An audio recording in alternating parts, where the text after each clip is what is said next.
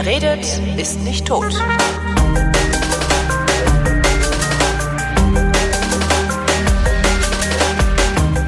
Willkommen zum Geschichtsunterricht einer Koproduktion von Vrindt und DLF Nova. Und wie immer, wenn wir eine Koproduktion mit DLF Nova machen, dann ist Matthias von Hellfeld aus Köln zugeschaltet. Einen wunderschönen guten Tag, Matthias. Ja, und heute mal clean und trocken. Ja, heute redet äh, der Blinde von der Farbe.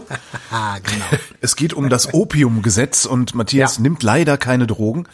Äh, Ja. Ich mache das ja auch nicht, wobei ich gerade erfahren habe, dass ich ähm, ganz offensichtlich mit einem Betäubungsmittelvergehen in der Berliner Polizeikartei erfasst bin. Da hat sich die Wieso das? Polizei, ich weiß es nicht. Es hat sich eine Polizeistreife verplappert.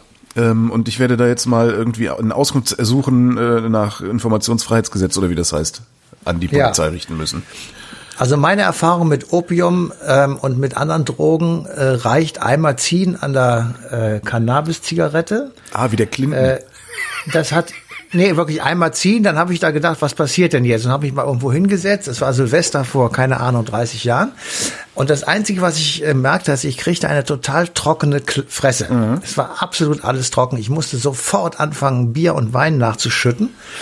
Und es, ich merkte nichts davon, habe ich gesagt, das kannst du auch lassen. Und ansonsten weiß ich nur für Opium, gib Opia kein Opium, denn Opium bringt Opium. Dieser das, blöde so, Spruch. das ist so das, was ihr in den 70ern in die Schulbänke Genau, das fanden wir habt, ne? damals unglaublich witzig. War natürlich scheiße, genau, klar, aber ähm, das war es auch. Aber ich muss sagen, da bin ich tatsächlich vermutlich in der Minderheit, jedenfalls was man so historisch äh, sagen kann. Denn äh, der Saft der Mohnpflanze, um es mal andersrum zu sagen, der wurde nachweislich tatsächlich schon 6000 vor Christus verwendet. Ähm, das war die sogenannte Jungsteinzeit, also wirklich echt schon sehr lange her. Wir haben da Informationen, dass äh, das verwendet wurde in Südeuropa. 4000 Jahre, also ein bisschen, naja, näher ran an uns, ähm, wird diese Pflanze sogar erstmal schriftlich erwähnt. Wow. Und zwar bei der Beschreibung äh, zur Herstellung von, sagen wir mal, pharmazeutischen Produkten, also irgendwelchen medizinischen Dingen. In der Bronzezeit, also 2000 Jahre später, da sind wir ungefähr 2000 Jahre vor Christus, ähm, hat man gefunden ein Fläschchen oder ein, ein Behälter, in den offenbar Opium mal drin gewesen ist. Und ähm, dann gab es noch äh, Ausgrabungen in der ehemaligen zyprischen Hauptstadt Kition und da wurde so etwas gefunden, das man bezeichnen könnte als eine Art, sage ich mal einfach Opiumpfeife. Also ähm, es gibt schon ziemlich lange die Verwendung dieses Zeugs und ähm, das ist jetzt kein äh, Hinweis darauf, dass man das jetzt nachmachen sollte, aber ich wollte nur einfach mal sagen, das ist schon echt ähm, eine Form zwischen Medizin und äh, Berauschungsmittel, das eben auch schon wirklich vor Urzeiten angewendet wurde. Es, es, es findet sich ja auch so leicht. Also es ist ja jetzt nicht irgendwie, man muss das jetzt nicht wie Kokain irgendwie aufwendig mit irgendwelchen Chemikalien extrahieren oder sowas, sondern du Genau. brauchst einfach nur eine kaputte Opiumkapsel, die irgendwo rumliegt und die du zufälligerweise anknapperst und schon äh, eine, eine, eine, eine Mondkapsel, Entschuldigung. Ja. Und schon merkst du, dass es irgendwie knallt und dreht und äh, dann gehst du damit mal zum Schamanen, um jetzt mal in der Genau. Jungsteinzeit zu bleiben. Ne? Genau, und das ist vermutlich auch der Grund, äh, das ist wie gesagt eine Vermutung, aber äh, da es damals keine chemische Industrie gegeben hat, die äh, so etwas auf anderem Wege hätte herstellen können, äh, ist natürlich die leichte äh, Auffindbarkeit oder die leichte Anwendung vermutlich jedenfalls der Grund, dass zum Beispiel ähm, im antiken Griechenland äh, Opium immer verwendet wurde, wenn die kultische Rituale gemacht haben. Das ist ja bei denen ähm, sozusagen Heidentum in Anführungsstrichen gewesen, also Götterglaube und da wurden natürlich entsprechende Rituale ähm, gemacht, um die Götter gnädig zu stimmen und dazu wurde Opium verwendet. Im Römischen Reich, also etwas danach, ähm, war Opium zumindest eine Zeit lang offenbar so etwas, was wir heute als eine Art Wohlstandsdroge bezeichnen würden. Ach. Ähm, das heißt, das war gar nicht so ähm, absonderlich. Und ich habe eine Zahl gefunden, die will ich äh, hier auch nochmal sagen. Ähm, um 200 herum, jetzt nach Christus, hat es offenbar eine Inventur des Kaiserpalastes in Rom gegeben. Und dort sollen angeblich, ich sage das mit Ausrufungszeichen, Anführungsstrichen und in schräg geschrieben, 17 Tonnen Opium gefunden worden sein. Wow. Ähm, insofern äh, muss ich wirklich sagen, also äh, wenn dem so wirklich sein sollte, dann ähm, Chapeau. Ähm, ich habe auf einer anderen Baustelle mal irgendwann recherchiert und habe dort gefunden, dass es in Rom tatsächlich sehr viele, ich sag mal, Drogenkonsumentenstellen gegeben hat, also wo man Opiumhöhle. Ja, sowas. Also wo man Drogen bekommen konnte und das auch sozusagen zur freien Verfügbarkeit am Start war. Ja. Ähm, immer wenn man sich mit Medizin beschäftigt, sage ich jetzt einfach mal, und mit Entwicklungen auf der naturwissenschaftlichen Seite, da muss man nach China gucken, weil die eben in vielen Dingen uns Europäern lange Zeit voraus gewesen sind. Und dort tatsächlich ähm, wurde Mohn geradezu angebaut, etwa ab dem 11. Jahrhundert, und zwar ausschließlich oder vor allem wegen der medizinischen äh, Nutzung. Das ist, äh, fragt man sich ja, warum haben das in Europa nicht gemacht? Und da kommt äh, die Religion ins Spiel. Ich wollte gerade sagen, bestimmt wie die Kirche dran schuld, ne? Ja, die Religion kommt ins Spiel, weil eben die Christen oder viele Christen oder die Kirche, kann man es vielleicht allgemeiner sagen, in einer Krankheit so etwas sahen wie eine Strafe Gottes. Und deswegen äh, war also Mohnanbau, äh, wäre dann ja etwas gewesen, was die an sich gerechte Strafe, alles in Anführungszeichen, äh, Gottes sozusagen ausgehebelt hätte. Ja. Und deswegen war der Mohnanbau verboten. Und ähm, sowas so Beklopptes, oder? Ich meine, sowas ja. fortschrittsfeindlicher geht's doch gar nicht mehr. Ja, also eine, ein Name noch, damit äh, jeder sich genügend aufregen kann. Karl der Große war ja ein großer Christianisierer. Ähm, man könnte auch sagen Gotteskrieger, Dschihadist. Und ähm, der hat äh, das Verbot in seinem Reich erneuert, ähm, weil für ihn und seine Zeitgenossen Mohn als Satanswerk galt, weil er eben gemerkt hat, weil die Menschen gemerkt haben, wer das zu sich nimmt, ist halt irgendwie berauscht und nicht mehr so gut, ähm, ja, nutzbar. Das wäre das wär jetzt die Frage. Ist das wirklich so, dass sie gedacht haben, das wäre vom, vom Satan her? Ja, ja. Oder äh, haben die das nur behauptet, also damit es auch der einfache Bauer versteht? Na, beides. Aber äh, die Vorstellung, dass eben äh, sozusagen das Schlechte vom Satan, das Gute von Gott kommt, dass man sich daran halten soll, ist ja sozusagen ein Machtinstrument. Ja. Damit kannst du ja äh, ganze Generationen lenken. Und ähm, bis sich etwas in der Medizin durchsetzt und du einfach sagst, das ist sinnvoll und das müssen wir machen und so weiter, da musst du erst sozusagen diese ganzen Leute, die dagegen sind, also eben die Kirchenfürsten, ähm, überzeugen. Ja. Und das hat eine ganze Zeit lang Erstmal alle abhängig machen, damit sie es selber haben wollen. Naja, also ähm, ich sag mal, so eine Umkehr oder ein, ein, ein beginnender, ganz langsamer Prozess ähm, ist tatsächlich auch um 800 eingesetzt, und zwar zur Zeit eben, als Karl der Große ähm, in Europa regiert hat. Da findet sich nämlich aus diesem Jahr ein Arzneibuch, und äh, das waren so handschriftlich, ähm, äh, handschriftlich gemachte kleine Büchlein, Zettelsammlungen, auf denen Verwendungshinweise, sage ich jetzt einfach mal, also Anwendungs ähm, vor, also An Anwendungsrichtlinien ähm, aufgeschrieben Aha. wurden von Heilkräutern, von Säften und von anderen Medizinen. Und da findet sich eben ungefähr 800 ähm, äh, also ein Hinweis darauf, dass man eben auch Mohn nehmen sollte, das sogenannte Lorscher Arzneibuch, das wurde von Benediktinern geschrieben. Da wird Opium tatsächlich erwähnt und 400 Jahre später, also da sind wir jetzt ungefähr im Jahre 1200, notiert die berühmte Hildegard von Bingen, die sich ja mit Kräutern und Pflanzen nun wirklich bestens auskannte, ähm, dass man eben aus einer bestimmten Art des Mohngewächses eine, Zitat, gut zu verwendende Medizin machen könnte. Ja. Also da ähm, ist sozusagen ich sag mal, der, der Mantel gelüftet und man kann eben äh, mit Opium in der Medizin das eine oder andere erreichen. Vor allem natürlich, es lindert Schmerzen und ähm, es wird auch heute noch in diesem Sinne eingesetzt.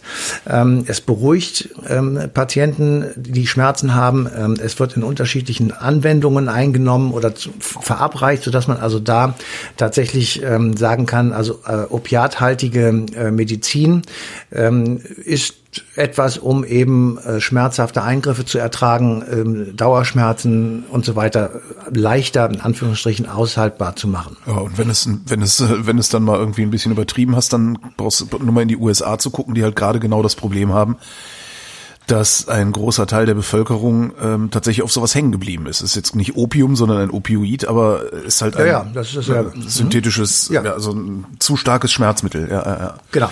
so, und das krass. ist da, das ist genau der Grund, warum tatsächlich dann Ende des 19. Jahrhunderts beginnend sich Leute den Kopf gemacht haben, wir müssen irgendwie gucken, dass der Zugang zu Opium äh, reguliert wird, sprich also ein rezeptpflichtiges äh, wird oder im Prinzip aus dem Handel genommen wird ohne Verschreibung durch einen Arzt oder ein Krankenhaus.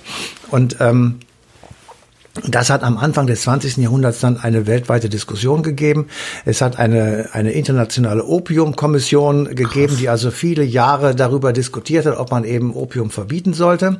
Ähm, 1912 ähm, gab es das erste, ich sag mal, rechtlich bindende, in Anführungsstrichen, internationale Gesetz einer Opiumkontrolle. Wobei eben rechtlich bindend, es gab ja keine supranationalen Vereinbarungen, sodass man sagen, sagen musste. Lässt sich doch gar nicht durchsetzen. Naja, lässt sich ja bis heute nicht. Ich meine, Afghanistan, äh, ist es, in Afghanistan nein, nein, ist noch der Exportschlager, glaube ich. Ne? Absolut. Also es wurde total lasch ausgelegt. Also ja. es ähm, war zwar, es gab zwar diese Regel, aber die wurde im Grunde genommen ignoriert.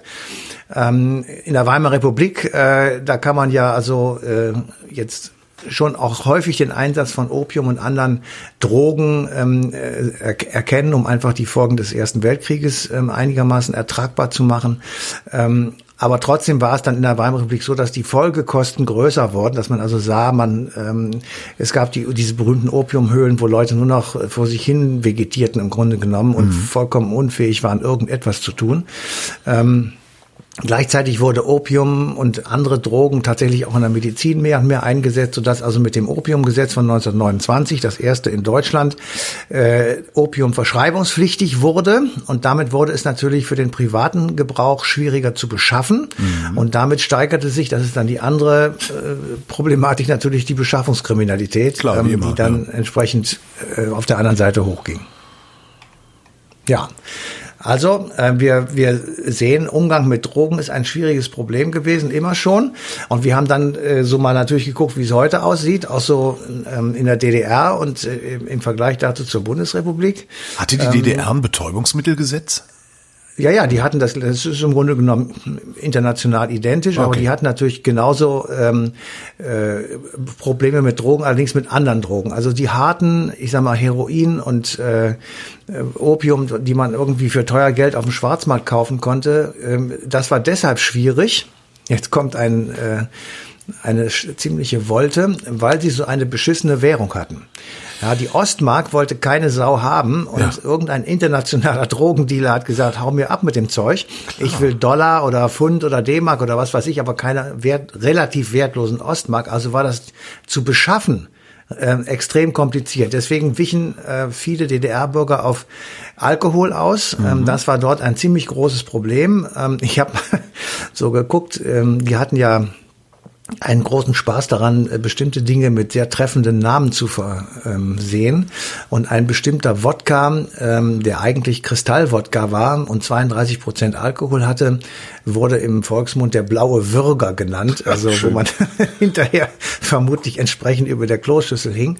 Ähm, was in der DDR sehr stark war, es gab Medikamentenmissbrauch. Ähm, es gab äh, sehr viele Kliniken, die Abteilungen hatten für stationäre Entzüge.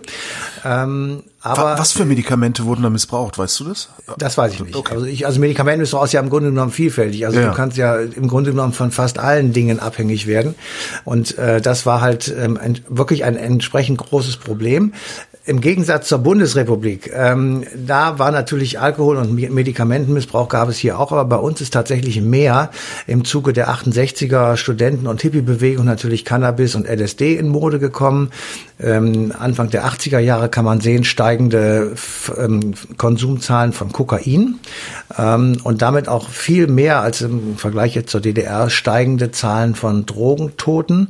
Also ich habe mal äh, eine Zahl genommen von 1970 da gab es 30 Toten, äh, Drogentote im Jahr. Ja? Und Mitte der 80er Jahre, also sagen wir einfach 15 Jahre später, 400. Wow.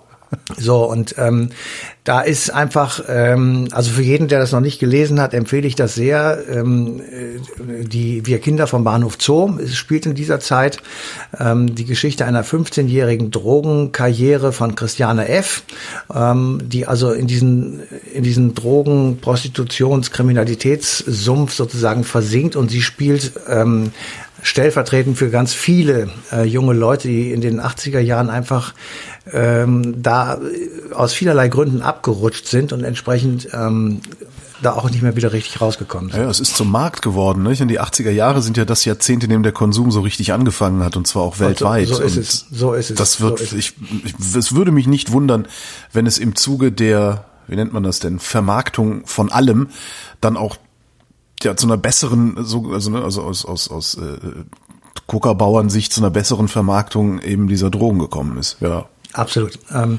aber wie gesagt, wir haben, ähm, also wir müssen das einfach als ein großes Problem äh, wahrnehmen. Deutschland liegt jetzt nach der Wiedervereinigung, also das ähm, die neue Bundesrepublik sozusagen liegt im europäischen Trend. Ähm, ungefähr 14, 15 Prozent der bis 34-Jährigen äh, hat angegeben, schon mal Cannabis konsumiert zu haben. Ähm, das, das unterstelle ich, das unterstelle ich ja 99 Prozent, nur die meisten trauen sich nicht zuzugeben. Naja, wie bei, wie bei, wie bei mir. Ich habe es einmal probiert und dann nicht wieder. Ja. Ähm, was aber auch statistisch interessant ist, finde ich jedenfalls, ist, dass die Konsumenten von Cannabis am häufigsten Therapieangebote nachfragen und auch wahrnehmen. Also die dann tatsächlich ähm, da raus möchten. Ähm, die Drogenbeauftragte des Bundes sagt, dass wir haben ungefähr ein Prozent der Bevölkerung, die Opiate, vorwiegend Heroin konsumieren. Ähm, es sind etwa 80.000 Menschen auf Substitutionsbehandlung mit Methadon, also Ersatzdrogen, ähm, die nicht so schädlich sind, aber auch Drogen. 2,6 ähm, Prozent der bis 24-Jährigen haben schon mal Amphetamine genommen. So, und dann wird es ein bisschen kleiner. Kokain 1,5 Prozent, Partydrogen, also Ecstasy 2,1 Prozent. Ähm, also von den rein nackten Prozentzahlen ist das eigentlich gar nicht so viel, aber äh, Drogen insgesamt sind natürlich wirklich ein Problem, weil du ja eigentlich auch noch Alkohol dazu zählen musst und Nikotin. Ja, aber es traut sich hier hierzulande ja keiner. Ne? Und dann, dann sind die Zahlen natürlich sehr viel größer. Ja, und dann gehöre auch ja. ich zu den Konsumenten. Ja, das muss, das, eigentlich muss das dazu, aber das ist auch so ein Thema, dass du in der Bundesrepublik, die Bundes, daran merkst du, dass die Bundesrepublik so stockkonservativ ist, das merkst du an der Drogenpolitik und der Diskussion darüber, weil wenn du in Länder guckst, in denen eine liberalere Drogenpolitik gefahren wird, Portugal ist ja das Paradebeispiel in Europa, die das einfach mal komplett entkriminalisiert haben und feststellen, dass ihr Drogenproblem kleiner geworden ist dadurch. Ähm, mhm. Naja, ja, aber du kriegst den Alkohol noch nicht mehr. Also ich finde ich finde es immer ganz lustig, dass irgendwie über Drogenpolitik geredet wird und, und nicht über Alkohol. Du kriegst an jeder Tankstelle kriegst du Schnaps. Kann mir das mal jemand erklären? ja, ich nicht. Wozu brauche ich an der Tanke Schnaps? Ist das schon irgendwie, ne? Naja. Ja. Ja. War, waren wir fertig oder was? Ja, an sich schon. Ne? So. Also wir, wir haben ja bei den alten Chinesen angefangen und jetzt sind wir bei der Tanke.